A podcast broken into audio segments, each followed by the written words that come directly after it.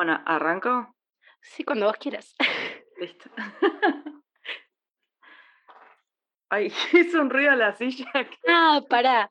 Pará, como estoy grabando, no me deja minimizar. No, ¿en serio? No, no, pero hago así. Pará. me dejo de ver yo, total. Me veo la cara todos Ah, ah, ok, ok. Hago así. Lo que no te cuentan de grabar un podcast. Claro. ¿Qué es la Decir Movimiento? Un podcast para hablar de lo que nos importa. Un podcast para todas las personas que no tuvimos ESI. Un podcast para repensar y encontrar algunas respuestas a los interrogantes que nos planteamos todos los días. Un podcast para divertirnos y también para reflexionar. Bienvenidas, bienvenidos y bienvenides a un nuevo episodio de la ESI en Movimiento. Ahora todos.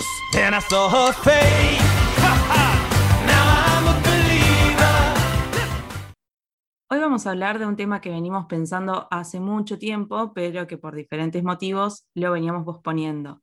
Es un tema que está en la agenda todo el tiempo, que nosotros lo venimos charlando un montón en las redes, que lo venimos también discutiendo internamente y venimos debatiendo sobre esto.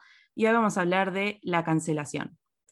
Cuando hablamos de la cancelación, tenemos que como pensar y entender que estamos frente a lo que es una discusión abierta, un debate constante, y es una cultura, esta cultura de la cancelación es joven, ¿no? Es producto de las redes sociales, de las tecnologías de la comunicación, es producto de cómo vamos formando nuestras subjetividades y de los debates que permiten este tipo de medios de comunicación. Ahora bien, nos preguntamos, ¿qué es la cultura de la cancelación? Bueno, podemos decir que es un fenómeno de las redes sociales, como recién decía Mary, y que se define básicamente por retirar el apoyo, por suprimir un vínculo o por también llamar a boicotear y atacar a personas cuyos pensamientos, comentarios o acciones nos molestan y consideramos que son inaceptables. Pensemos, por ejemplo, en comentarios transfóbicos, comentarios homofóbicos, comentarios racistas, este estilo de comentarios se llaman a la cancelación. Y la cancelación justamente no es una respuesta individual o personal que da cada uno sobre una persona, sobre una marca o sobre un fenómeno. En general se llama abiertamente a insultar, a denunciar y a silenciar a personas y se hace como en colectivo, ¿no? Como en comunidad esto.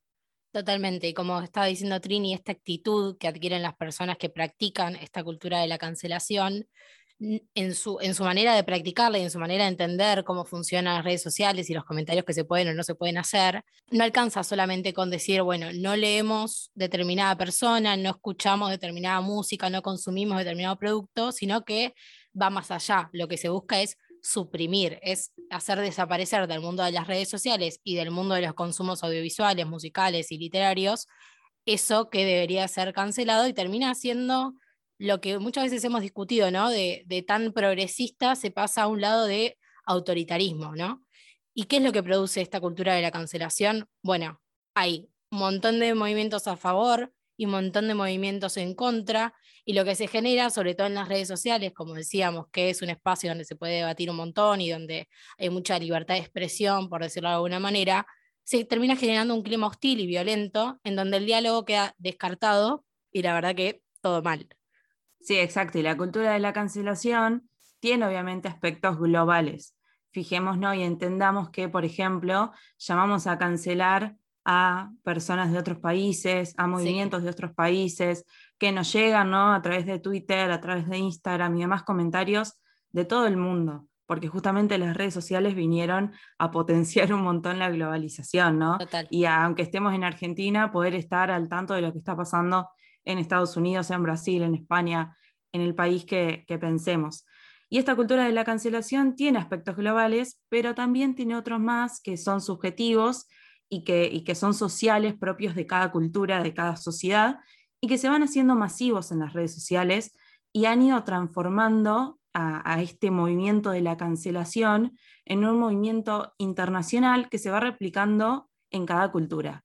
¿no? Cada cultura va encontrando las maneras de hacer de este movimiento de la cancelación un movimiento propio, si se quiere.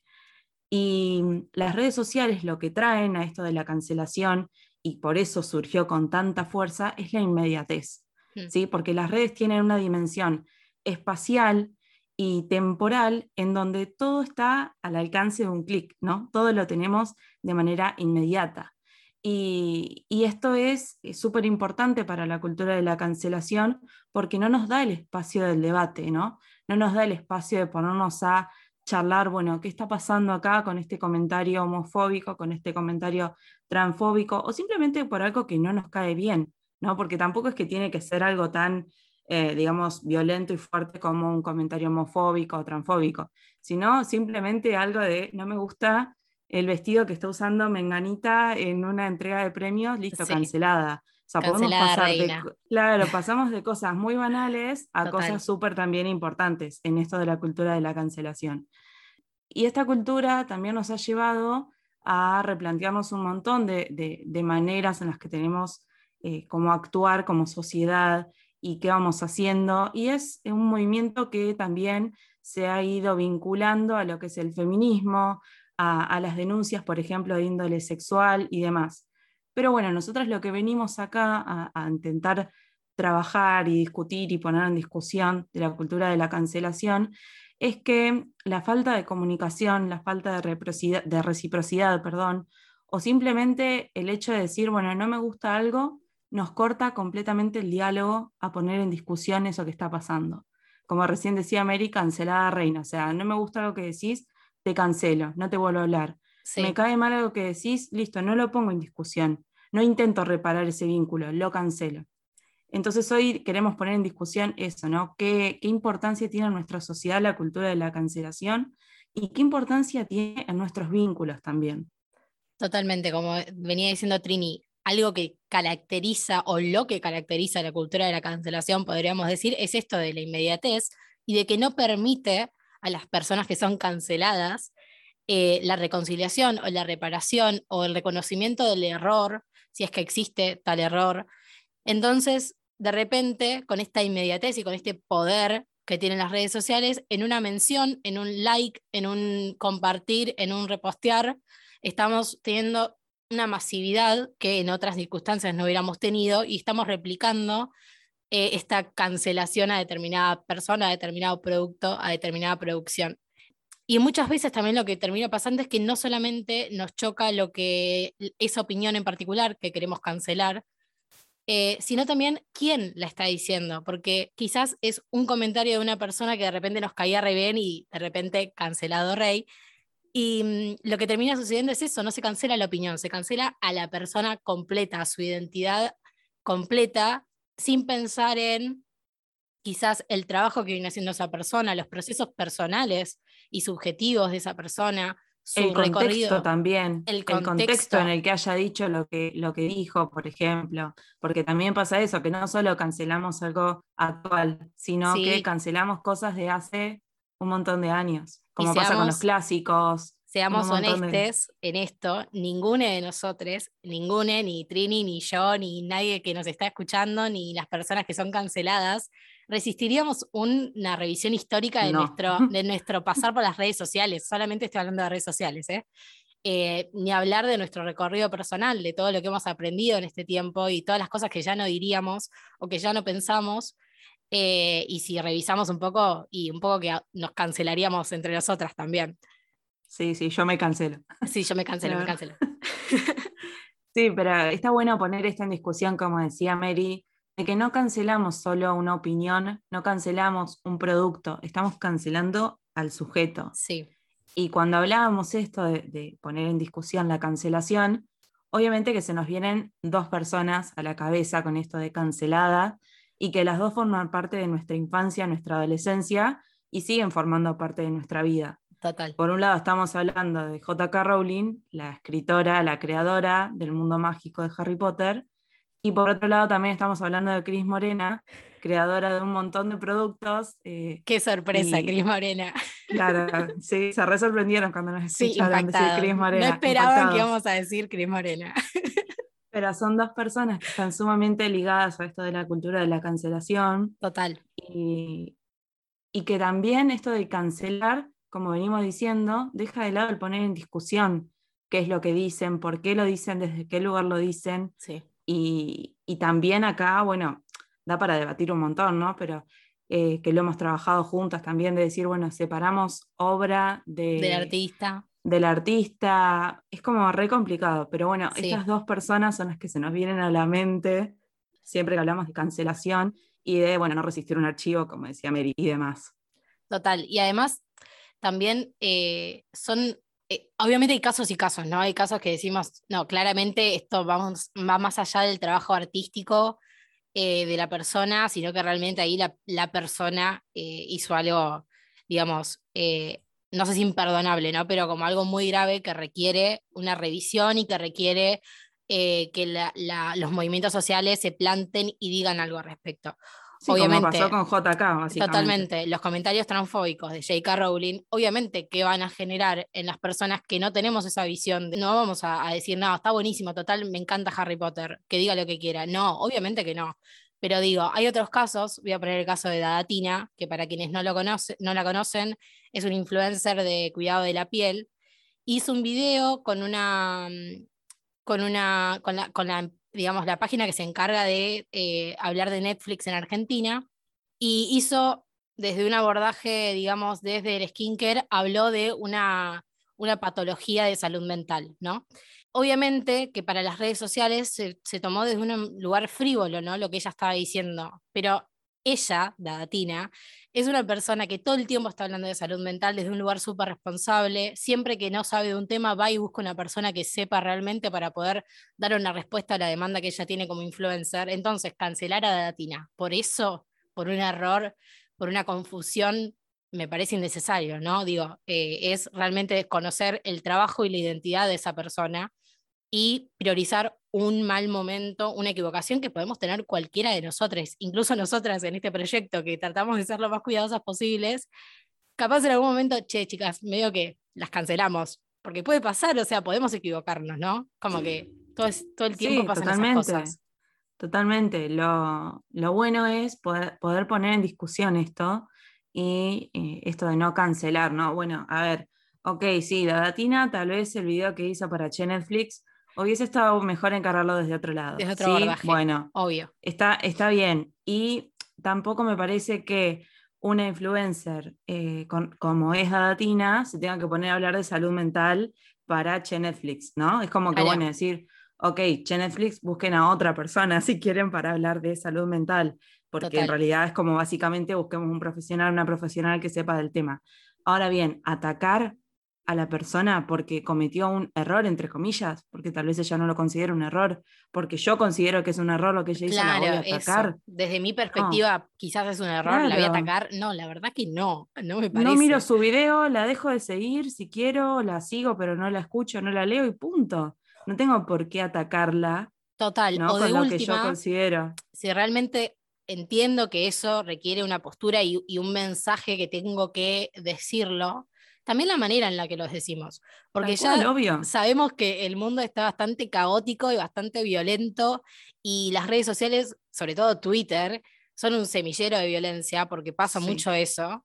Entonces, quizás medir el mensaje o las palabras que usamos para realmente interpelar a la persona con la que estamos hablando, porque desde la violencia nunca vamos a generar la reflexión, y eso es algo que No. decimos mucho, desde la ESI se trabaja mucho eso, ¿no? La manera en la que nos vinculamos, la manera en la que comunicamos lo que queremos decir, eh, porque si generamos una resistencia, si buscamos el conflicto, nunca se va a generar nada positivo, ¿no? No va a haber una reflexión y un aprendizaje. No, exactamente, es súper necesario cuidar las maneras en las que nos referimos a, a las otras personas, primero para hacernos entender Sí, y segundo para que nos entiendan y, y comprendan, digamos, lo que nosotros estamos queriendo decir, sí. ¿no? porque la manera en la que comunicamos, la manera en la que hablamos influye mucho en eso. Y siempre lo decimos nosotros desde la Decir Movimiento y nos parece súper importante como comunicadoras remarcarlo. Y que obviamente abrimos acá un paréntesis para decir que si a alguien no le copa lo que hacemos o cree que alguna perspectiva de algún tema que hemos hablado no está buena o, o pretende que demos otro enfoque, que nos comuniquen, que nos hablen y nosotras encantadas de recibir críticas Total. constructivas para el podcast, para las redes y demás. Total, siempre Ahora, que sea si con te- respeto y, y desde Tal un lugar cual. constructivo, felices, porque eso quiere decir que nos están escuchando y que están reflexionando con nosotras. Así que eso está buenísimo. Tal cual. Recién lo que veníamos diciendo entonces es que, bueno, la cultura de la cancelación tiende a como propiamente lo dice, cancelar a los sujetos, a intentar no reparar ningún vínculo, sino directamente suprimirlo. Y esta cultura no tiene, no nace de un repollo, como decimos acá, no, no nace de la nada. Tiene una relación muy estrecha con la cultura capitalista, donde se procede con las personas como si las personas fuéramos mercancía, ¿no? como si fuéramos una mercancía más, una mercancía reemplazable por otra a una velocidad increíble. Esto es decir, bueno, suprimo el vínculo y voy a otra cosa. no, no, me importa reparar, ¿no? Todo el descarte, digamos. Siempre pensando en el descarte, La cultura del descarte. la cultura del descarte. sí, tal cual. Total. Y esta misma lógica mercantil que consiste en tirar un producto eh, por otro, que es esto, ¿no? La cultura del descarte, ocurre lo mismo con los vínculos, ¿no? Suprimimos un vínculo, rompemos un vínculo y automáticamente creamos otro con otra persona, con otro influencer y demás, y después lo volvemos a cortar. Y así vamos haciendo con, todos los productos, como con todas las personas, ¿ven? Como si fuéramos productos, o sea, como si podemos comprar otro producto y dejar de consumir. Y descartar personas. Claro, exactamente. Y es fuertísimo eso, o sea, procedemos con las personas, con los vínculos, como si fuéramos productos. Y bueno, esto mismo ocurre siempre, ¿no? Es como, no fíjense cómo, cómo pensamos en no apegarnos a una persona, en no darle valor, en no reparar el vínculo, en no, en no encariñarse siquiera con una persona, ¿no? Pensemos en los vínculos más cercanos de nosotras. No pensemos ahora en influencers o en personas como JK Rowling. Bueno, yo le digo JK, o sea, Mary le dice J.K. Rowling, pero yo le digo JK. JK Rowling. Me hace sentir muy snob. Ahora no quiero decir más J.K. Rowling. Yo digo JK, lo dije siempre y lo voy a seguir diciendo. Eh, pero bueno, pensemos en los vínculos así, tipo amistades, eh, noviazgos, relaciones sexoafectivas, familia y demás. ¿Cómo está esto de no intentar reparar nada directamente? El tema del compromiso, ¿no? No comprometerse con nada, con nadie, con, con nada que me pueda lastimar, con nadie que me pueda decepcionar, con nada que me haga sentir eh, que cometí un error, ¿no? Y eso se, aplica eh, a todo, ¿no? A todos los vínculos, como dice Trini.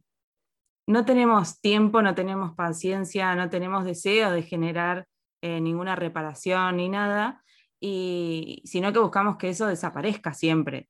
Y la respuesta a, a todas estas injusticias eh, no puede ser solamente cancelar, no puede ser suprimir estos vínculos, no puede ser el punitivismo. Tenemos que comenzar a pensar otra manera de intervenir frente a las desigualdades, frente a las injusticias y tenemos que pensar en otra manera también de reparar. Entonces, desde la ESI nos preguntamos qué diálogos podemos abrir al elegir cancelar a una persona. ¿Qué diálogos se pueden abrir, no? Totalmente, ¿no? Imposible. Sí, sí, es, es, imposible desde nuestro lugar no pensar en esa pregunta, no, no pensar a ver qué, qué tiene la ESI o qué podemos nosotros darle a la ESI eh, para poder ¿no? abrir esos diálogos, eh, responder esas interrogantes. Porque, a ver, ¿no? Eh, nosotras tenemos 23, 25 años, las personas que nos escuchan tienen más o menos nuestra edad, un poco más, un poco menos, pero digo, ¿cuántos contenidos que vimos hoy, que vemos hoy en día, que vimos hasta ahora, podríamos decir que están cancelados. Porque realmente cuando vemos algo nos ponemos a analizarlo, replanteamos qué es lo que estamos viendo, hacemos una mirada crítica o miramos la serie, la película y listo, que es un momento de disfrute y nada más. Y no, no nos ponemos a pensar qué mensaje nos puede estar dando eso que estamos consumiendo. Sí, yo creo que antes tal vez podíamos hacer esa lectura de los, o hacíamos esa lectura de, de mm. los contenidos que veíamos, ¿no? Como algo al pasar, un contenido para entretenernos y demás. Hoy en día creo que ponemos, tenemos como el ojo más entrenado, tenemos el ojo crítico y, empezamos a ver los contenidos desde otra manera. Es un poco inevitable ya, ¿no? Sí, creo que a todos nos pasa, o sea, como que no, no es necesario que tengamos estudios en educación sexual integral, eh, que estemos vinculados al feminismo y demás. Creo que en sí la realidad, la actualidad nos ha ido moldeando Total. como para poder tener ese ojo crítico frente a las cosas que, que vemos y, y, lo, que, nada, lo que vamos consumiendo. Total. ¿sí? Y ponernos a pensar en todos esos contenidos con los que crecimos y hacerlo desde la ESI es una de nuestras tareas preferidas, eh, tanto de Mary como la mía, que siempre estamos viendo alguna película de nuestra infancia y repensándola, o también en los jueves de recomendación que tenemos en, nuestras redes, a veces volvemos a algunos clásicos para repensarlos, para, para trabajarlos desde la ESI. Sí. Claro. y por eso dictamos hace unos meses ya un taller al respecto, em, que pasamos el chivo, por si no, lo, no pudieron estar, bueno, es un taller que grabamos y que pueden adquirir si quieren también con diferentes materiales también que, que fuimos entregando a todas, las, a todas las personas que participaron. Y, y, en ese taller fuimos abordando esto, ¿no? Los contenidos con los que crecimos, mirarlos desde la ESI, no cancelarlos, sino mirarlos desde la ESI. Total, hacemos como un pequeño spoiler de, de, lo que es ese, ese encuentro, pero un poco hablamos de machismo, de patriarcado, del sexismo, de los roles de género, de la sororidad y un montón de conceptos que eh, estamos trabajando hoy en día, que ya son parte ¿no? de nuestro vocabulario de alguna manera, pero que no los habíamos puesto en la clave de los contenidos con los que crecimos. Disney, Cris Morena, eh, Harry Potter, un montón de cuestiones. Eh, y siempre para importante desde nuestra mirada, desde la perspectiva que nosotras tenemos de la cultura de la cancelación, siempre para repensarlos y tener una mirada crítica y saber qué mensaje nos está dando, pero no para cancelarlo, ¿no? Porque si lo cancelamos, pasa algo ahí, un vacío que no nos permite justamente hacer este ejercicio de repensar y de entender desde otro lugar qué nos dice ¿no? esa película, esa serie. Exacto, desde la ESI podemos abordar la cultura de la cancelación cuestionando, debatiendo, mirando lo que pasa en redes, poniendo, eh, poniendo en discusión todo lo que vimos, todo lo que decimos, lo que pensamos, todo, básicamente. Y la ESI es tan amplia que nos va permitiendo poder hacer todos estos recorridos que, nos van enriqueciendo, que nos hacen reflexionar y que nos hacen replantearnos también un montón de, un montón de cosas de nuestra vida, ¿no? En general. Y además, eh, digo, a ver, no sé, Blanca Nieves, Cenicienta, la Bella y la Bestia, eh, Los Simpsons. O sea, no hace falta que sea algo que salió hace cinco años. Digo, todo, ¿no? Todo lo que hemos estado consumiendo nos deja, como, como decíamos recién, un mensaje, ¿no? Y a ver, no vamos a dejar de ver eh, La Bella y la Bestia porque es mi película de Disney favorita y no vamos a dejar de ver Harry Potter claramente porque nosotras bajamos línea con Harry Potter, digo, Harry Potter no se cancela pero sí entender que hay cuestiones que podrían abordarse de otra manera o que no tenemos que tomarlo al pie de la letra como está ahí. Em, no debemos aceptar eh, vínculos de sometimiento, vínculos violentos, roles de género estereotipados. No debemos incorporar esas visiones a nuestra vida, pero sí entender que en las producciones que se están estrenando ahora, ¿no? en lo que se viene, en lo que está, en la música, en los libros, en las películas, en las series, decir, y capaz que no está tan bueno que ahora, 2021, digas que una mujer tiene que quedarse en la casa limpiando y el hombre tiene que salir a trabajar, por poner un ejemplo, eh, o que está bien tener una relación heterosexual, homosexual, lo que sea, eh, donde hay un vínculo de sometimiento y un vínculo violento y poco saludable y lo que diríamos hoy tóxico, ¿no? Esos mm. mensajes eh, por ejemplo, no vamos a cancelar a Tini, pero la canción Miénteme, hoy, 2021, cuando la escuchan niñas de 13, 12 años, decir que miénteme, haz lo que quieras conmigo, y capaz no está tan bueno. O sea, es la clave del reggaetón y es lo que se suele decir, es el mensaje que se suele dar, pero también encontramos canciones de reggaetón que no dan ese mensaje, digo. Tal cual. Que no apuntan a ese sometimiento, a esa relación eh, desigual y de poder eh, que somete a la mujer y que, y que ella acepta, ¿no? En ese lugar de... Aparte ahí también juega la, esta doble vara de cancelar. porque, ok, sí, cancelemos las canciones, por ejemplo, de Luis Miguel de hace un montón de años, dice básicamente lo mismo que está diciendo ahora, por ejemplo, Tini. A ver, la incondicional, la, incondicional la escuchás y decís, a Luis Miguel sos todo lo que no. O sea, me, llegas a dedicar esa canción y la verdad que. Pero ¿con qué vara cancelamos a Luis Miguel en un contexto sumamente diferente en los que se hicieron esas canciones? Totalmente. Y decimos, bueno, no pasa nada con estas canciones que están saliendo ahora, 2021, que hablan de una relación en la que el hombre puede hacer lo que quiera con la mujer. Claro. No. No, no es Ahí juega esa doble vara de que, no, a ver, entonces, ¿para quién cancelamos? No cancelemos a nadie, pongamos en discusión todas estas Total, cuestiones que es me parecen súper relevantes. A ver, si salimos con nuestras amigas, con nuestros amigues, vamos a cantar las canciones de Tini, seguramente hagamos la coreo de TikTok, o sea, no vamos a decir, ay, no, saca esa canción porque dice tal y tal cosa, pero bueno, saber que ese no es el mensaje que tenemos que incorporar a nuestros Mm. vínculos, a nuestra vida, a nuestra... No, y también hacer un poco de ruido para Claro. que eh, personas como Tini empiecen Total. a decir, no, no quiero hacer más esto, quiero Totalmente. hacer otra cosa. Empezar a generar ese ruido como sociedad, decir, no queremos más esto, no queremos escuchar más esto. Porque Sí. pienso, por ejemplo, en cantantes que están súper involucradas con causas, luchas feministas como Lali Espósito, Sí, por ejemplo, por tirar una, sí, eh, que actualmente no me la veo cantando algo así.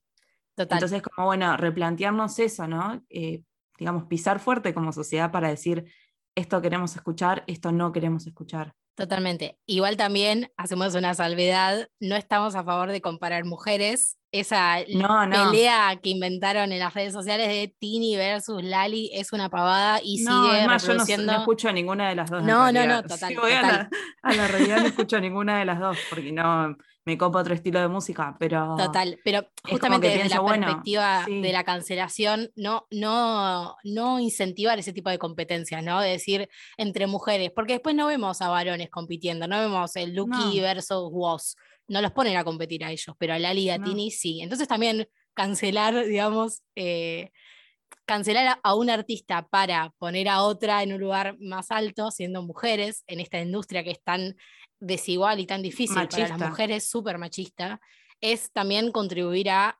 eh, un montón de estereotipos que no queremos contribuir. Sí, Totalmente. obviamente. Pero bueno, volviendo con también los contenidos que estábamos Sí. hablando recién de Disney y eso que es lo que trabajamos en el taller que dimos, también eh, remarcar que hoy los contenidos de Disney y de otras empresas son un tanto diferentes y eso Sí. ocurre por el contexto eh, ¿no? en el que estamos viviendo, porque las empresas también buscan ayornarse al contexto y a los cambios culturales Sí, de la sociedad. Y ahí está la importancia de poder eh, estudiar y analizar en qué años son también esas producciones de las que nos jactamos de cancelar. total. Hace unos meses hubo un movimiento mundial por cancelar a la Blanca Nieves.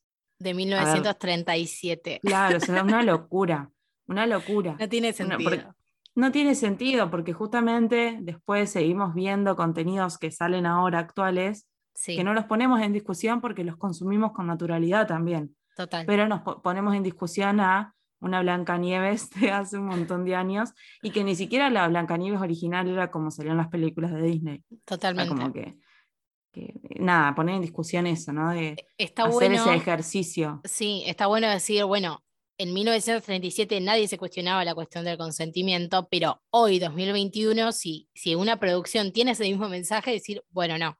O sea, no, no, No, y- de hecho Disney ha cambiado un montón en las maneras Sí, en las que encaran a las princesas De hecho, eh, en la plataforma de Disney hay muchas escenas de las películas animadas que han sido editadas porque daban un mensaje violento. Por ejemplo, Lilo y Stitch, cuando la hermana mayor persigue a Lilo por toda la casa y Lilo se mete en la lavadora, ahora ya no hay una lavadora porque era bastante violento el mensaje de un niño en un lavarropas. Mm. Y ahora hay eh, como un mueblecito con una tapa de, de una caja de pizza, entonces se mete ahí, tipo es un mueblecito, no es tan, no es tan Claro. fuerte la imagen de la hermana persiguiéndola y ella metiéndose en un electrodoméstico. Em, ese tipo de cosas cambian el mensaje, no cambian la perspectiva de desde qué lugar eh, se, se plantean estos tipos de contenidos. Sí, exactamente. Y bueno, acá como estamos hablando desde la ESI, Sí, nos planteamos obviamente el pensar cómo abordar esto desde la ESI. Entonces, bueno, pensemos que se puede hacer un abordaje entre historia, comunicación, hasta geografía, literatura. Tenemos un montón de posibilidades de trabajar Sí. los contenidos que son tan necesarios como enriquecedores. ¿no? Darle una vuelta de tuerca a esos contenidos, como hablamos en el episodio anterior sí, de mitología griega. Bueno, darle una vuelta y encararlo desde la ESI para, para poder llevarlo a la, a la cotidianidad de lo que hacemos. total. Y por si no quedó claro nuestra postura respecto a la cultura de la cancelación, haciendo como un repaso y pasando en limpio, eh, nosotras no estamos a favor de la cultura de la, cance- de la cancelación justamente por esta cuestión de eh, eliminar, ¿no? La cultura de la cancelación busca eliminar todo lo que no responde a determinados parámetros eh, éticos, culturales, eh, sociales y demás. Y nosotras decimos, no, no hay que eliminar, hay que criticar, mirar críticamente y avanzar desde ese contenido, porque si eliminamos no tenemos de dónde partir, no sabemos qué es lo que está bien y qué es lo que está mal. De repente cualquier cosa puede ser cancelable eh, y no hay criterio ¿no? para entender cuáles son los mensajes que buscamos dar. Exacto. Y como siempre decimos, bueno, siempre digo exacto, se van a reír de eso en mi familia, porque mi, familia me dice siempre decís exacto, bueno, sí, siempre digo exacto. como siempre decimos nosotras, la ESI no está solo en los espacios educativos y por más de que haya docentes bardeando esta noción de que para nosotras la ESI va más allá de la escuela, eh, nos parece súper importante que mientras nos estás escuchando, que mientras estás ahí prestando atención a, qué es la ES y demás, se te pongas a replantear también eh, qué es lo que haces en tu vida cotidiana, en las redes sociales, en los grupos de WhatsApp, y cómo podemos tener el ejercicio de repensar esos contenidos en lo más cotidiano.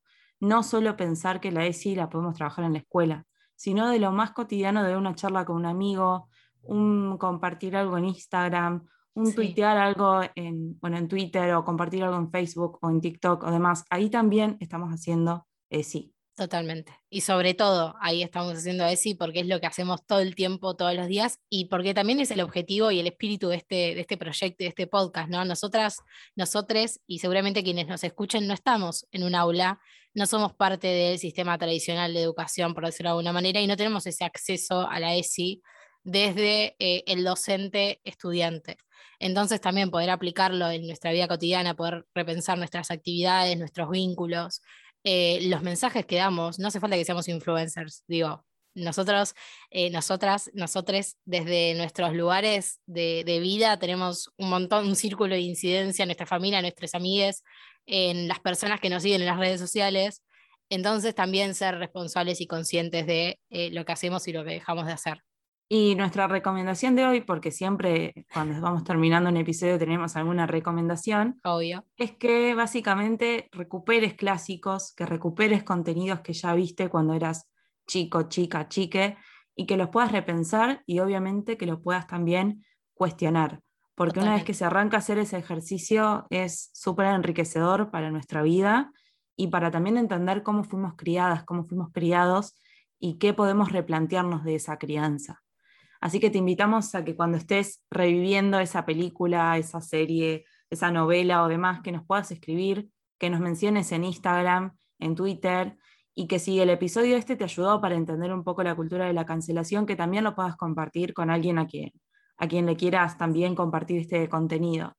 Así que recordá también que si quieres tener el taller que dimos, podés escribirnos a esipodcast06.gmail.com y ahí te vamos a pasar toda la data o también en nuestras redes. Y, nada, muchas gracias siempre por escucharnos y acá le dejo el cierre a Mary, el capítulo de hoy. También decirles que si cuando escuchen este episodio, si les resuena algo, si algo dicen mm, canceladas, nos escriban, nos digan a ver qué piensan, debatamos juntos y sigamos construyendo contenido desde la ESI. A nosotras nos encanta cada vez que nos llega un mensaje con un aporte, con un dato, con algo nos, hace muy feliz porque quiere decir que la ESI está en movimiento, así que nosotras muy felices y si quieren hacer eso, nuestras redes son en Instagram, eh, arroba la ESI en movimiento, Twitter, arroba ESI en movimiento y nuestro hashtag ESI podcast. Muchas gracias a todos por escucharnos y nos vemos, nos escuchamos en el próximo episodio. Ahora todos.